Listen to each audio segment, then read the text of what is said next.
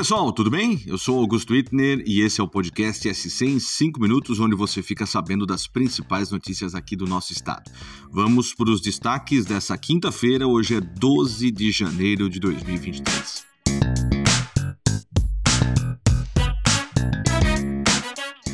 Santa Catarina já soma pouco mais de 5 milhões e 400 mil reais em multas aplicadas a manifestantes radicais por conta dos bloqueios para atos de cunho golpista feito em trechos das rodovias federais que cortam aqui o nosso estado. O valor foi acumulado do segundo turno das eleições do ano passado até o começo dessa semana. Ao todo, são 931 autos de infração e cada bloqueio foi entendido como uma infração gravíssima, com um fator multiplicador de 20, ou seja, cada multa aplicada por conta do bloqueio nas estradas é de R$ 5.869. Ficou salgado interditar as estradas, hein?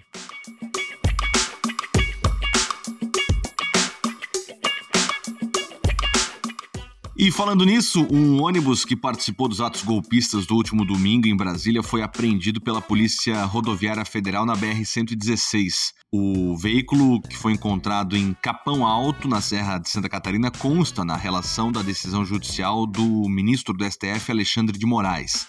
O ônibus com placas de Alfredo Wagner, na Grande Florianópolis, foi abordado durante uma fiscalização de rotina no quilômetro 279 da rodovia.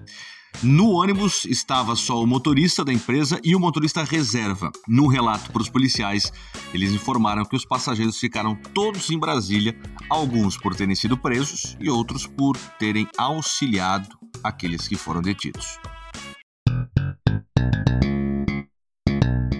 O Ministério Público de Santa Catarina denunciou a violência sexual sofrida por uma estudante de 20 anos em uma avenida de Joinville como um caso de estupro. O crime aconteceu na tarde da última terça-feira. A Polícia Civil, responsável pela investigação do caso e também pela prisão do suspeito, já havia definido a situação como importunação sexual. Só que o Ministério Público mudou a tipificação do crime depois de fazer audiência de custódia e pedir a prisão preventiva do homem. Mais de 100 câmeras de monitoramento foram utilizadas para localizar e prender o suspeito, que tem 27 anos. De acordo com a Polícia Civil, o homem foi localizado na casa da companheira e confessou ter cometido o crime. A partir dessa quinta-feira, as famílias atingidas pelo temporal em Brusque no fim do ano passado podem solicitar o saque do FGTS. O valor máximo liberado por pessoa é de R$ 6.200. Para ter direito a saque, a pessoa precisa morar em um endereço cadastrado junto à Defesa Civil da cidade como afetado pelas chuvas do dia 1 de dezembro. São cerca de 900 endereços, de acordo com a Prefeitura. O pedido de saque pode ser feito para a Caixa Econômica Federal através do próprio aplicativo do FGTS sem a necessidade de comparecer a uma agência. Ao registrar a solicitação, é possível indicar uma conta da Caixa, inclusive a poupança digital do Caixa tem, por exemplo, ou de qualquer outra instituição financeira para receber os valores sem nenhum custo. O prazo para pedir esse saque, atenção você morador de Brusque, é até o dia 14 de março. A inflação dos alimentos em 2022 acumulou uma alta de 9,4% em Santa Catarina, de acordo com o índice de custo de vida calculado pela UDESC ESAG em Florianópolis. A principal vilã foi a cebola, que ficou 67% mais cara. 67% mais caro para fazer aquele refogadinho, hein?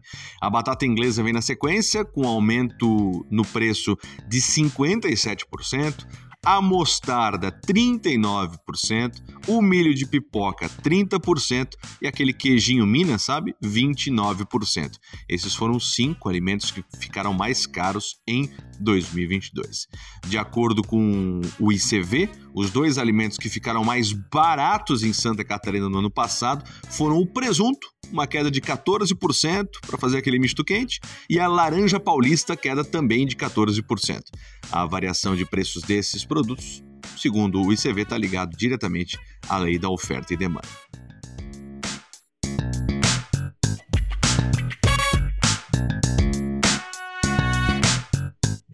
E agora vamos para a notícia fofa do dia e põe fofa nisso. Um bebê gigante nasceu com 5 quilos em Caçador, no oeste do estado. Recém-nascidos com mais de 3,5 kg já são considerados atípicos, só para constar.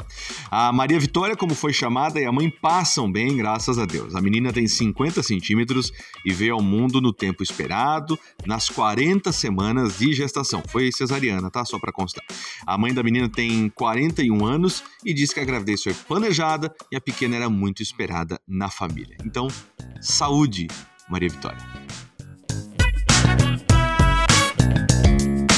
Esse foi o SC em 5 Minutos, o podcast dos veículos do NS Total, publicado de segunda a sexta-feira.